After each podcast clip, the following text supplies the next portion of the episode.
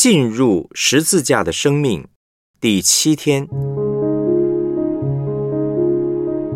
如何向人表达耶稣的爱？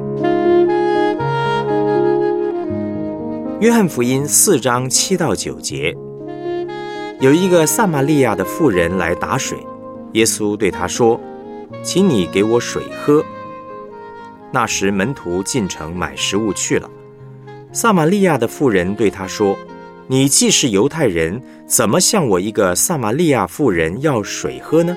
原来犹太人和撒玛利亚人没有来往。约翰福音四章十三、十四节，耶稣回答说：“凡喝这水的，还要再渴；人若喝我所赐的水，就永远不渴。我所赐的水，要在它里头成为泉源，直涌到永生。”路加福音十九章五到六节，耶稣到了那里，抬头一看，对他说：“撒该，快下来！今天我必住在你家里。”他就急忙下来，欢欢喜喜地接待耶稣。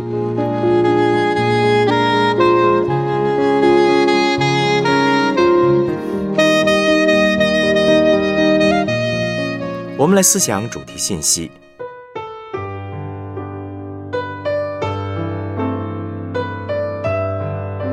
我们要如何向人传达无条件接纳的爱呢？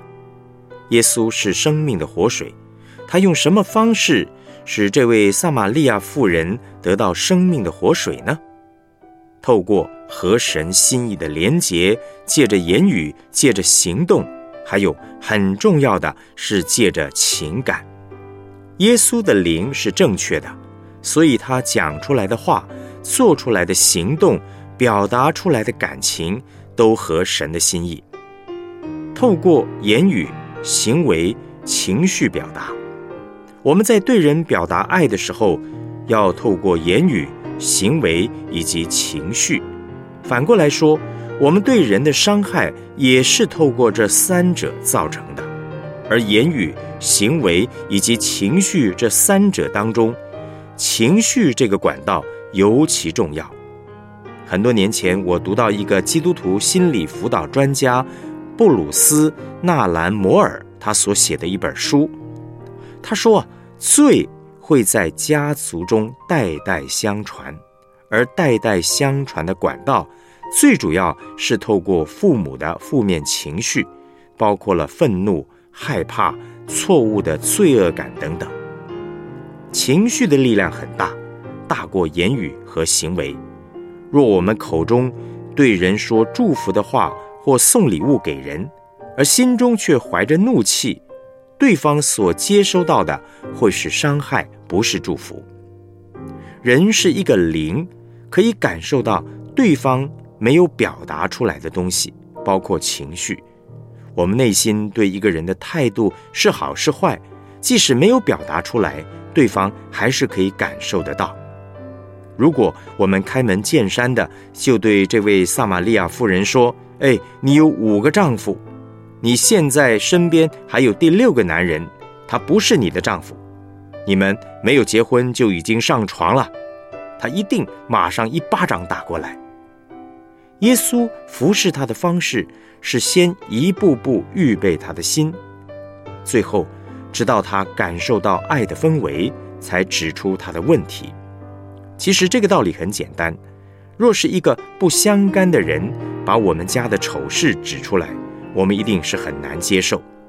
唯有当我们知道对方是爱我们的，感受到一种很深被了解的惊喜，我们才听得下去。耶稣服侍我们每一个人的方式，都充满爱和恩典。他会指出我们的罪，却不会让我们觉得被定罪。同样的。当我们里面真的充满爱和怜悯，我们就会有指正别人的勇气，而对方知道我们爱他，也就不会防卫或攻击。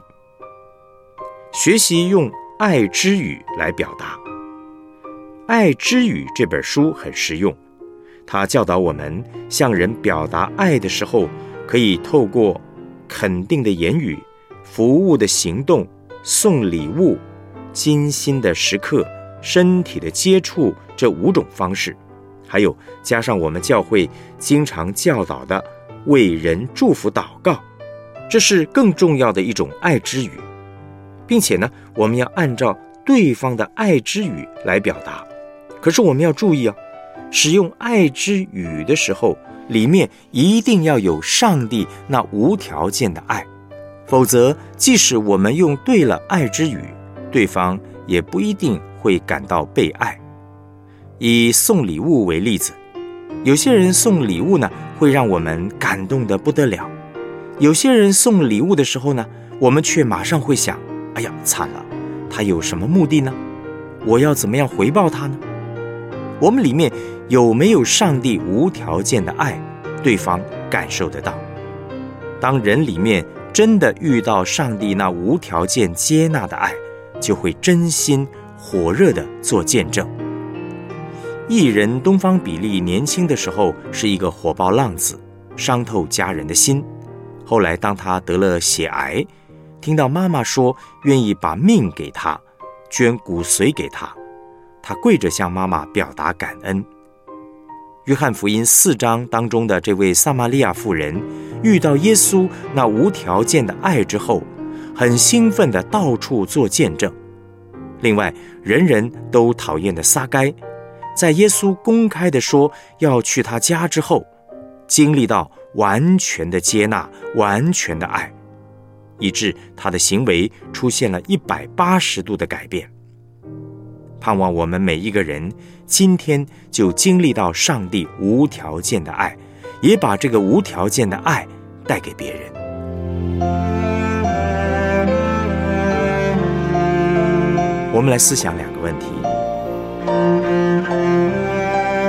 你有过哪些被耶稣或基督身体接纳的经验？你的感受如何？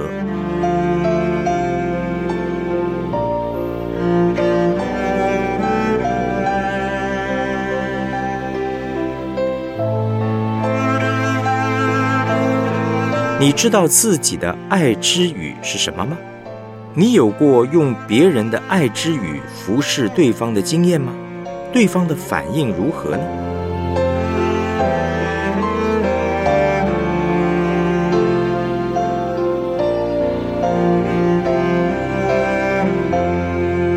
我们一起献上祷告。主耶稣，你是生命的活水。是你无条件接纳的爱，让人经历复活更新的生命。